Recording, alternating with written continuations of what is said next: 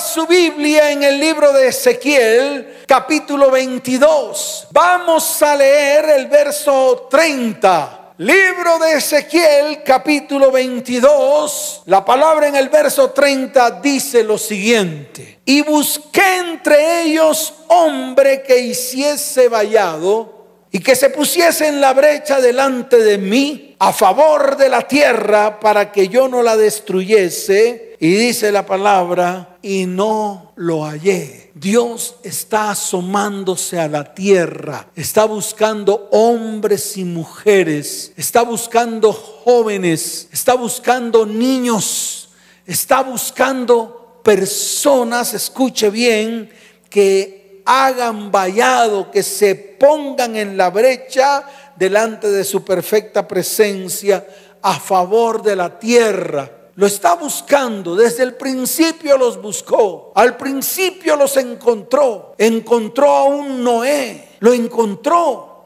¿Qué estaría haciendo Noé? No sé, pero fijó su mirada en él Dice la palabra que Noé halló gracia ante los ojos de Dios y le puso una tarea específica. En medio de Babel, en medio de la confusión, en medio de la idolatría, encontró un Abraham. Lo vio, halló gracia delante de sus ojos y lo llamó para una tarea específica. Halló a Moisés. Tal vez Moisés estaba apacentando las ovejas de su suegro Jetro pero allí se le apareció a todos los hombres que él miró desde lo alto, puso en ellos un propósito. Por eso en este tiempo Dios está mirando desde lo alto para buscar a alguien, para buscarte a ti, sí, a ti varón, que ya basta ya basta de estarte moviendo de un lado para otro. A ti mujer, que ya basta de estar haciendo cosas que nadie te ha mandado hacer. A ti joven, que tal vez has dicho, es que yo quiero gozar mi juventud. Tu juventud es pasajera, mas las cosas de Dios son eternas. Por lo tanto, Dios te quiere encontrar hoy. Lo único que tienes que hacer es levantar tu mano y decirle, Señor, aquí estoy. ¿Sabes para qué? Para que Él te vea, para que Él te mire, para que Él coloque propósito y destino en ti, para que Él comience a hacer cosas grandes a través de ti y a través de tu testimonio. Por eso te invito a que te pares firmes, a que te coloques el cinturón bien puesto y a que determines en tu corazón hacer lo que Dios te está mandando hacer. Le voy a explicar por qué. Porque el mover del mundo nos trata de detener. Lo que está ocurriendo en el mundo nos trata de atraernos a Él con el único propósito de destruirnos. Pero Dios nos está llamando para vencer al mundo, para vencer a sus costumbres, para vencer a sus tradiciones, para vencer los pecados, las maldiciones y las iniquidades. Por esto este es un tiempo de pasar la página para que Dios comience a escribir una nueva historia de nosotros sin importar en qué situación te encuentres. Escuche, algunos estuvieron en la fosa de los leones, otros estuvieron en la tempestad del mar, otros estuvieron en el horno de fuego. No sé dónde estás tú. Tal vez estás escondido, tal vez estás amangualado, tal vez estás allí cubierto de tu propio pecado. Pero déjame decirte algo, es el tiempo de levantarnos. Y yo quiero decirte algo, Él nunca te dejará y nunca se apartará de ti hasta el final de los tiempos. Nunca lo hará hasta que hayas cumplido su propósito en ti, en tu hogar, en tu familia y en tu descendencia. ¿Cuántos dicen amén? Así que prepárate. Simplemente dispón tu corazón. Ya basta de estar dando vueltas. Ya basta de estar haciendo cosas que ni siquiera Dios te ha mandado hacer. Ya basta de estar repitiendo historias. Es el momento de parar, de detenernos. Es el momento de pararse firme. Y si en algún momento de tu vida has cerrado en el camino, Hoy es el día de corregir. Estamos en una semana perfecta para corregir. Estamos en una semana perfecta para arrepentirnos. Estamos en una semana perfecta para buscar el perdón y la reconciliación con Dios. Estamos en un tiempo perfecto para apartarnos del pecado. Porque yo le quiero decir algo. El pecado trae pecado tras pecado. Por eso es necesario que te detengas, que te apartes del pecado, de la maldad, de la iniquidad. Así como lo hizo el rey David después de haber cometido adulterio y asesinato. Mire, en uno de los salmos, en el Salmo capítulo 51, yo quiero que tú abras la Biblia allí y quiero que se la muestres a, a tu cónyuge y a tus descendientes sin importar lo que hayas hecho, sin importar todo lo errático que has sido, sin importar eso, al acercarte a Dios y al buscar su perdón y su reconciliación, vas a encontrar paz, sanidad y bendición. El rey David lo hizo, compuso un salmo, el Salmo 51. Mire, le voy a mostrar lo que dice desde el verso primero hasta el verso 3. Cuando él se dio cuenta de que había cometido un error, cuando le dijo al profeta Natán, he pecado contra el cielo y contra Dios. He pecado y reconoció su pecado. Inmediatamente dice la palabra que se vistió de silicio y comenzó a componer este salmo que dice, ten piedad de mí, oh Dios, conforme a tu misericordia, conforme a la multitud de tus piedades, borra mis rebeliones. El verso 2 dice, lávame más y más de mi maldad y limpia de mi pecado, porque yo reconozco mis rebeliones y mi pecado está siempre delante de mí. Qué bueno que hoy reconozcamos todo lo que hemos hecho mal delante de Dios. Qué bueno que hoy empecemos a buscar la reconciliación con Dios a través del perdón, porque ese es el tiempo en el cual Dios va a extender su mano de bondad, de misericordia y de amor y va a perdonar, a limpiar todo lo que hayas hecho mal en tu vida, contra tu casa, contra tu hogar y contra tus descendientes. ¿Cuántos dicen amén? Mire, y en el libro de los Salmos, capítulo 51, en el verso 10, el mismo salmista declara, Crea en mí, oh Dios, un corazón limpio y renueva un espíritu recto delante de mí. Y dice, no me eches de delante de ti y no quites de mí tu santo espíritu. Qué bueno que hoy al final pudiésemos tomar este salmo y con un corazón contrito y humillado podamos ir delante del Señor confesando completamente todas, absolutamente todas nuestras culpas. Pero escuche, David pagó un precio muy alto, el cual lo persiguió hasta la muerte. El profeta Natán lo advirtió en segunda de Samuel capítulo 12 desde el verso 9 en adelante, está escrito como el profeta Natán se le acerca al rey David y sencillamente le llama la atención. Así de sencillo. Le llama la atención acerca de lo que está haciendo mal delante de los ojos de Dios. Mire lo que dice la palabra. ¿Por qué pues tuviste en poco la palabra de Jehová? Haciendo lo malo delante de sus ojos. A Urias Eteo heriste a espada y tomaste por mujer a su mujer, y a él lo mataste con la espada de los hijos de Amón, por lo cual ahora no se apartará jamás de tu casa la espada, por cuanto me menospreciaste y tomaste la mujer de Urias Eteo para que fuese tu mujer. ¿Qué pasó con el rey David? Estaba en esos tiempos de ocio, estaba en esos tiempos en los cuales los reyes salían a la guerra. Pero déjeme decirle algo, el rey David en ese tiempo se quedó en palacio y dejó a cargo de la guerra a sus generales. Y allí comenzó el estrago en su vida, así como a muchos de nosotros, que muchas veces hemos estado como en el reposo, hemos estado en el ocio, y ahí en medio del ocio es donde abrimos la puerta a todos los pecados existentes. Y eso hizo el rey David.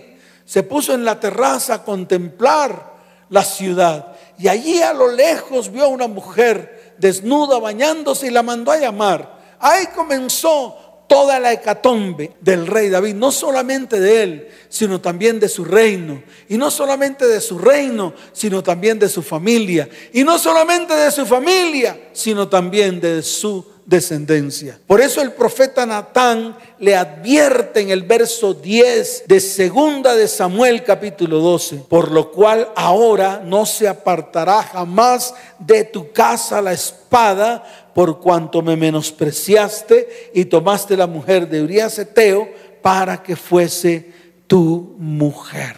Qué tremendo. Un pecado que trajo otro pecado y por ende la destrucción de su casa, de su familia y de su descendencia. Y eso es lo que está ocurriendo en estos momentos en las familias de la tierra, por causa de nuestro pecado, tales como fornicación, adulterio, mentiras, deshonras, destruimos nuestra propia casa y aún más destruimos también a nuestros descendientes. Yo siempre me lamento, yo siempre levanto mi voz en clamor y digo, oh Dios, cuántas familias destruidas, cuántas familias arruinadas con dolor en el corazón debido a la maldición que han introducido los hombres por causa de su iniquidad, de su maldad y de su pecado. Pero las cosas no se quedaron allí. Mire, Además de todo esto, el bebé que tuvo con Bexabé murió. Mire lo que dice segunda de Samuel, capítulo 12, verso 18. Ahí más adelantico, mírelo, muéstreselo a sus hijos. Dice así, y al séptimo día murió el niño y temían los siervos de David hacerles saber que el niño había muerto, diciéndose entre sí, cuando el niño aún vivía, le hablábamos y no quería oír nuestra voz cuánto más se afligirá si le decimos que el niño ha muerto.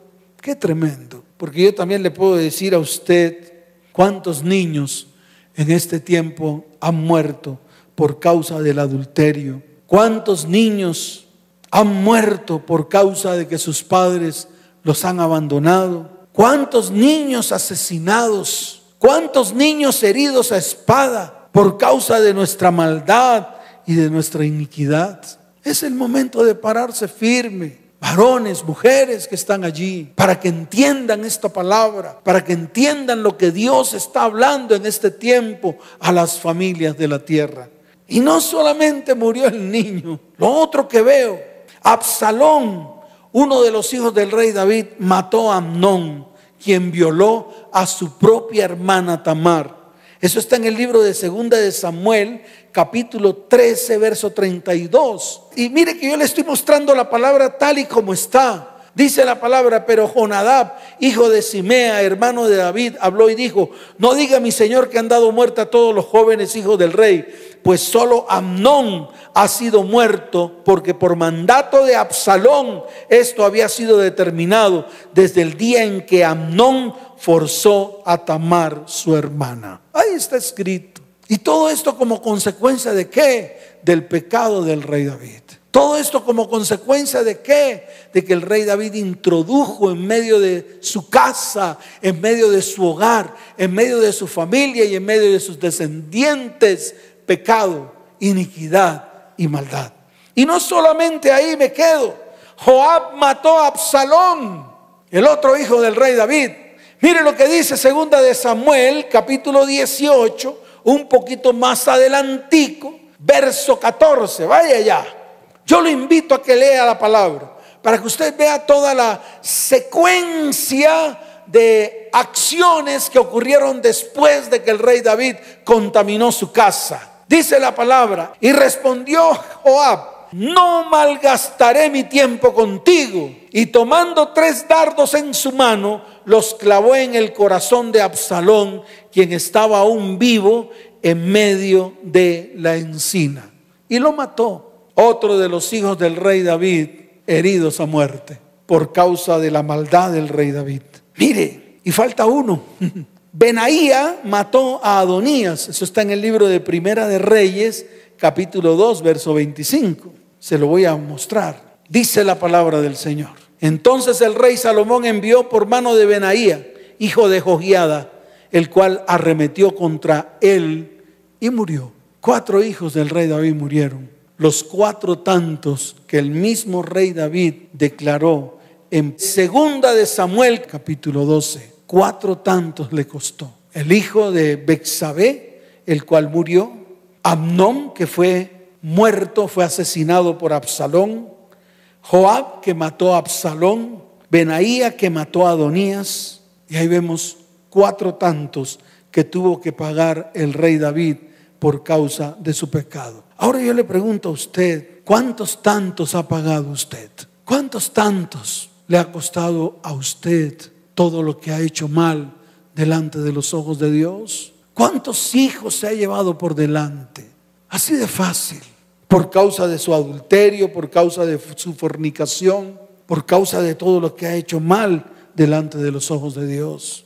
Ahora, también vemos, escuche bien, tres casos de muerte relacionados por la contaminación que trajo el rey David en el área sexual a su casa, a su hogar y a sus descendientes. Amnón cometió incesto y violación. Yo le pregunto a las mamás, a los papás, cuántas niñas, cuántos jóvenes, cuántas mujeres han sido violadas por sus propios familiares. Y ese acto incestuoso trajo muerte emocional y espiritual en medio de su hogar. Ahora pregúntese por qué. Esta es la consecuencia de algo que hemos hecho mal delante de los ojos de Dios. El caso de Absalón, mire, él profana, escuche bien, el harén de su padre. Recuerde que los reyes de la tierra tenían sus concubinas y así como Natán le dijo al rey David, así se cumplió con Absalón. En el libro de Segunda de Samuel, capítulo 16, verso 22, encontramos este acto del propio hijo del rey David contra sus propias concubinas. Mire lo que dice la palabra del Señor. Entonces pusieron para Absalón una tienda sobre el terrado y se llegó Absalón a las concubinas de su padre David ante los ojos de todo Israel. Qué tremendo. Y el tercer caso, el caso de Adonías, que trata de obtener la que había sido concubina de su padre David, Abisac la Tsunamita.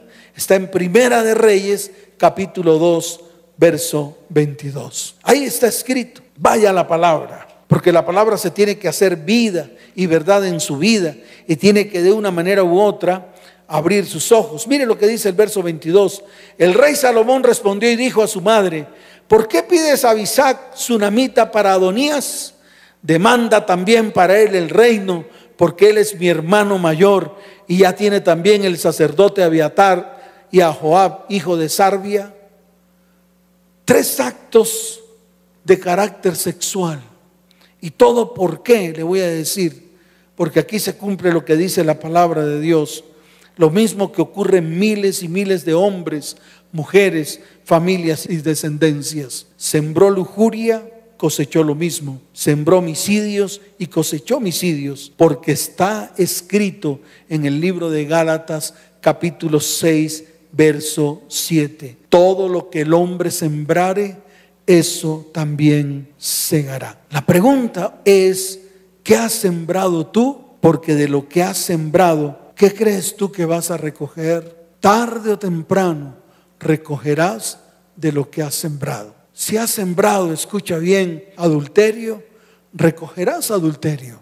Si has sembrado maldición, recogerás maldición. Si has sembrado deshonra, recogerás deshonra. Por eso ese es el tiempo de pararse firme. Es el tiempo de ir delante del Señor. Es el tiempo de dejar de ser el destructor de tu propia casa. Y te lo voy a mencionar así de grande.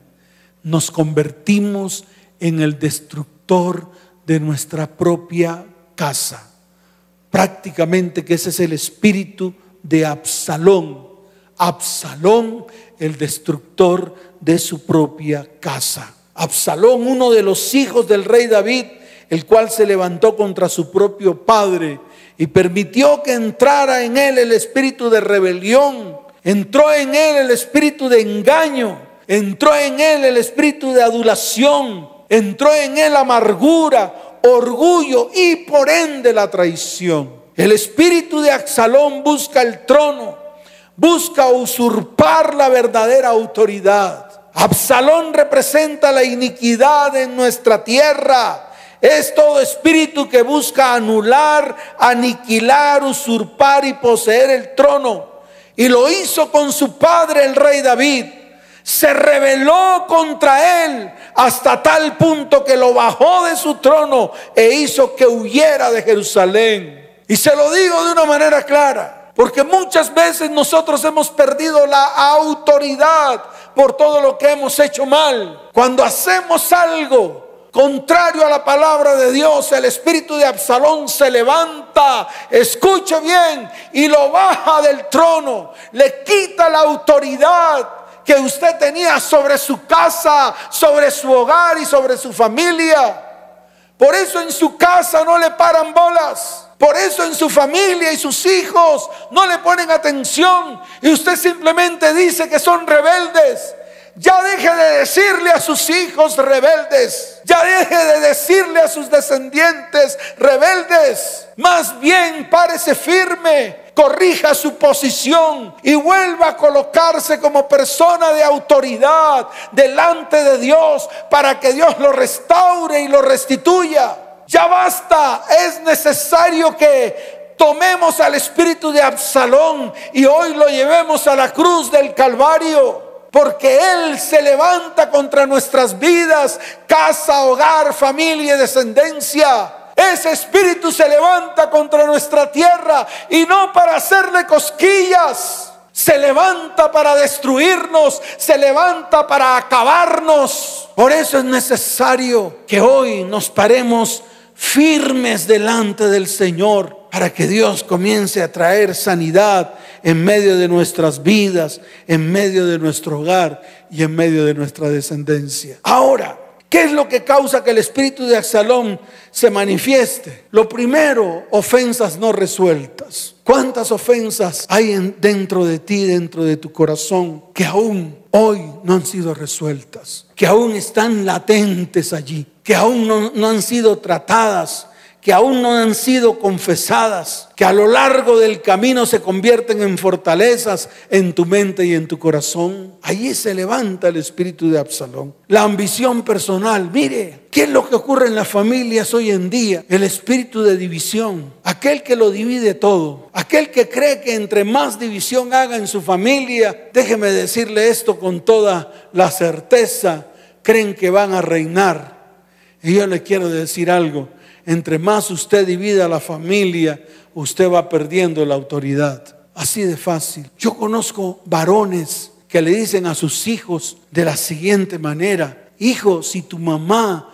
te regaña, si tu mamá te golpea o si tu mamá te da con vara, tú puedes ir a la comisaría de familia y demandar a tu propia madre. ¿Y sabe que está haciendo un papá que hace eso contra su propia familia. Usted sabe lo que, lo que hace. Se lo voy a decir sencillamente.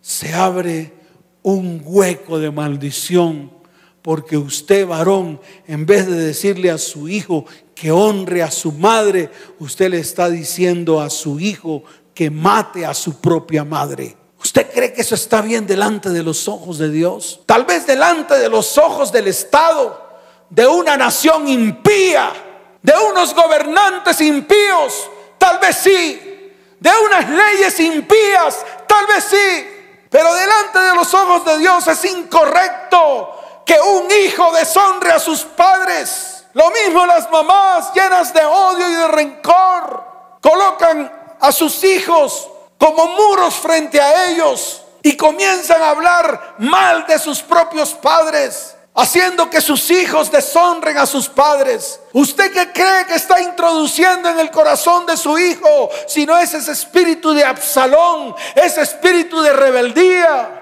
Y a la postre se convierte en un espíritu de maldición que al final arrasa y destruye su vida, su casa, su hogar y termina destruyendo su descendencia.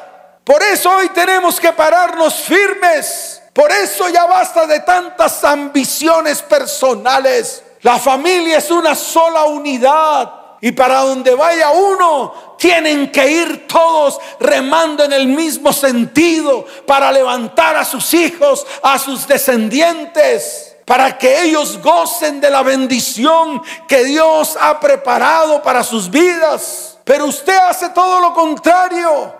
Sus cuestiones personales, sus ambiciones personales valen más que la familia, que la tierra que un día Dios le entregó. Por eso párese firme. Ya basta de que a través de usted se esté destruyendo vidas, se esté destruyendo hogares y se esté destruyendo descendencias. Y le voy a mostrar algunas características particulares para que usted detecte ese espíritu y para que usted lo lleve a la cruz y para que usted a partir de hoy en su vida, en su casa, en su hogar y en su familia vengan los mejores tiempos, que es lo que Dios quiere derramar, tiempos de bendición, tiempos de sanidad, tiempos de milagros, tiempos de restauración y tiempos de restitución. Mire, el espíritu de Absalón planta dudas, es inconstante, critica a su propia familia, utiliza su lengua para insultos, utiliza su lengua para por debajear. El espíritu de Absalón es hipócrita, se muestra amable, utiliza dádivas para conquistar y ganar los corazones. Muchas veces los corazones del cónyuge, muchas veces los corazones de los hijos. Se esfuerza para construir una imagen que impresione. Y a la postre es pura máscara. Es más, muchas mujeres y muchos hombres dicen, nunca conocí a mi cónyuge porque siempre se vistió de máscara, siempre se vistió de hipócrita, siempre se vistió de fariseo, que por encima blanco y limpio, pero por dentro una tumba lleno de huesos podridos. Y ya basta. Escuche bien, hace promesas que no tiene intención de mantener ni de ejecutar.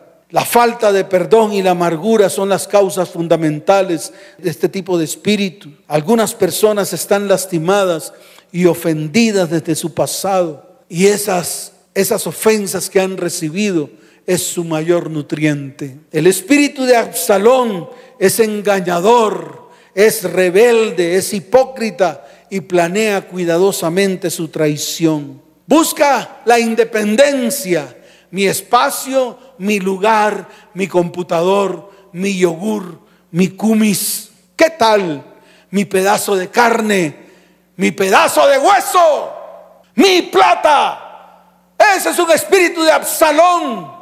El espíritu de Absalón trata de ser independiente en todas las áreas de su vida. Mi sexo, mi mente, mis pensamientos, mi religión. ¿De qué le sirve? Si todo lo que ha hecho es para destruir y para acabar a su propia casa. Porque ese es Absalón, el destructor de su propio hogar y de su propia familia. Por eso se tiene que parar firme. El espíritu de Absalón es orgulloso, manipulador. Manipula con sus hilos de omnipotencia y autosuficiencia. Así de sencillo. El Absalón cae en un espíritu ofendido por el orgullo espiritual. Siempre es el ofendido. Ay, me ofendiste. Ay, es que me ofendiste. Cuando dices eso es porque el espíritu de Absalón está reinando en ti. Critica para destruir y no para construir. Siembra contienda y división en medio del hogar. Acusa y señala. Es traicionero, infiel. Ese es el Absalón. Yo estoy seguro que en muchos hogares y en muchas familias hay muchos absalones que es necesario, escuche bien, destapar delante de Dios para llevarlo a la cruz del Calvario y que allí ese espíritu sea destruido completamente para que en tu vida, en tu casa, en tu hogar y en tu descendencia venga la paz, venga la reconciliación y venga el perdón. Vamos a colocarnos en pie, porque hoy es un día muy especial. Es el día en el cual tenemos que volver al Señor con todo el corazón, dejar en la cruz del Calvario el espíritu de Absalón que por mucho tiempo se ha asomado en nuestras vidas, en nuestro hogar y en nuestra descendencia. Y lo más importante, escuche bien, si en su vida, en su hogar y en su familia usted ha introducido pecado, maldición, iniquidad, qué bueno que hoy vaya delante del Señor. Yo quiero que ahí donde estés, levante las manos al cielo. Vamos a, a estar en este momento delante de su perfecta presencia. Vamos a exaltar su santo nombre. Vamos a declarar que Él es nuestro Padre Celestial. Vamos a declarar que lo necesitamos a Él con todo nuestro corazón. En esta semana en la cual el Señor quiere extender su mano de bondad y de misericordia en medio de nuestras vidas, en medio de nuestra casa, en medio de nuestro hogar y nuestra descendencia. Él quiere traer perdón, Él quiere perdonar, Él quiere traer redención, Él quiere redimir tu vida. Hoy es el día. No importa lo que esté pasando en medio de ti. Hoy es el día en el cual vamos a inclinar nuestra cabeza, vamos a levantar nuestra mano al cielo y vamos a reconocer, así como reconoció el rey David en el libro de los Salmos capítulo 51. Él escribió este salmo, un salmo de arrepentimiento, pidiendo perdón y limpieza. Levante su mano derecha, abra su Biblia en el libro de los Salmos capítulo 51 y declare, Señor, ten piedad de mí, oh Dios, conforme a tu misericordia. Haga lo que hizo el rey David. A él le funcionó. Dice la palabra que su pecado fue remitido. Dice la palabra que el Señor lo perdonó. Dice la palabra que el Señor lo limpió de su pecado.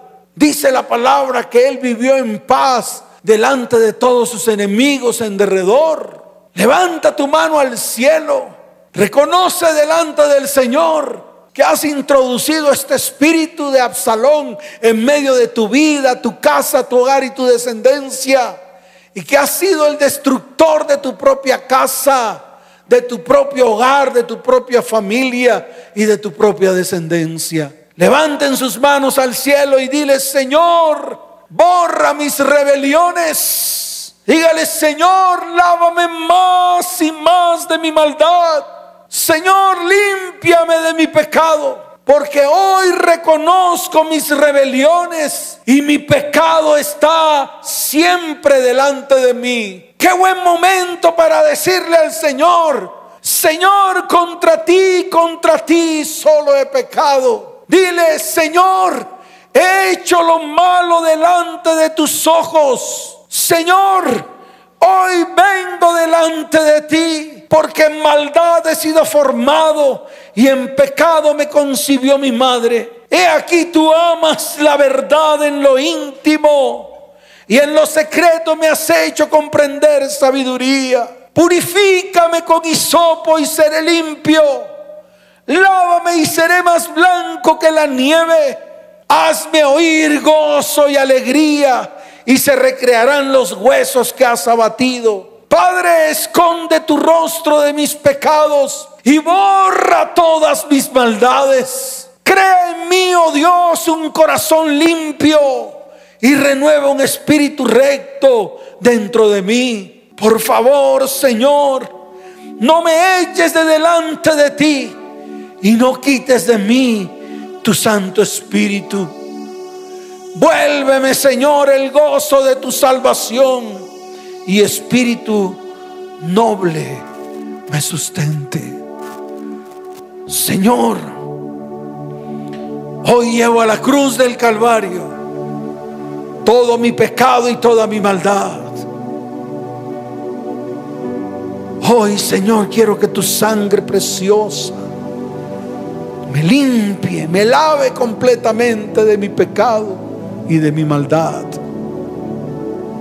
Padre, hoy es el día que tú has preparado para arrepentirme, para estar delante de ti, para proclamar tu santo nombre, para declarar que tú eres Dios, para declarar que tú eres mi Señor. Oh Padre, Hoy te doy toda la gloria y toda la honra. Hoy pido perdón a los que están a mi alrededor, a los que están delante de mí. Levanten sus manos al cielo. Ese es el tiempo en el cual Dios extiende su mano de perdón y nos limpia con la sangre que derramó Cristo en la cruz del Calvario. Levanten sus manos y exaltemos a una su santo nombre. Y vamos a declarar que Él es precioso. Vamos a declarar que Él es hermoso. Levanten sus manos todos juntos, las familias de la tierra, levantando su rostro al cielo. Las familias de la tierra, clamando al Dios de lo alto, para que venga el derramamiento del perdón, porque a Dios le ha placido extender su mano de perdón sobre las familias, sobre los hogares y sobre los descendientes. En el nombre de Yahshua, el Mesías, en el nombre de Jesús, levanten sus manos al cielo y comencemos a cantar y a entonar cánticos de alabanza a nuestro Rey y a nuestro Dios. Levanten sus manos al cielo. Todas las familias unidas en un mismo espíritu. Porque ese es el tiempo del perdón. Ese es el tiempo de la reconciliación con Dios. Vamos a cantar y a declarar. Precioso, precioso Dios, amado Amado Señor, te adoramos. Rey de verdad, te exaltamos. Príncipe de paz, hermoso, hermoso Jesús. Tus ojos llenos de amor, tu vida diste en la cruz, moriste pensando en mí. Levanten sus manos al cielo. Vamos a exaltar su santo nombre. Porque hoy es un día de bendición. ¿Cuántos lo creen? Levante su voz y dígalo fuerte. Tu nombre exaltamos. Tu nombre el nombre de Cristo,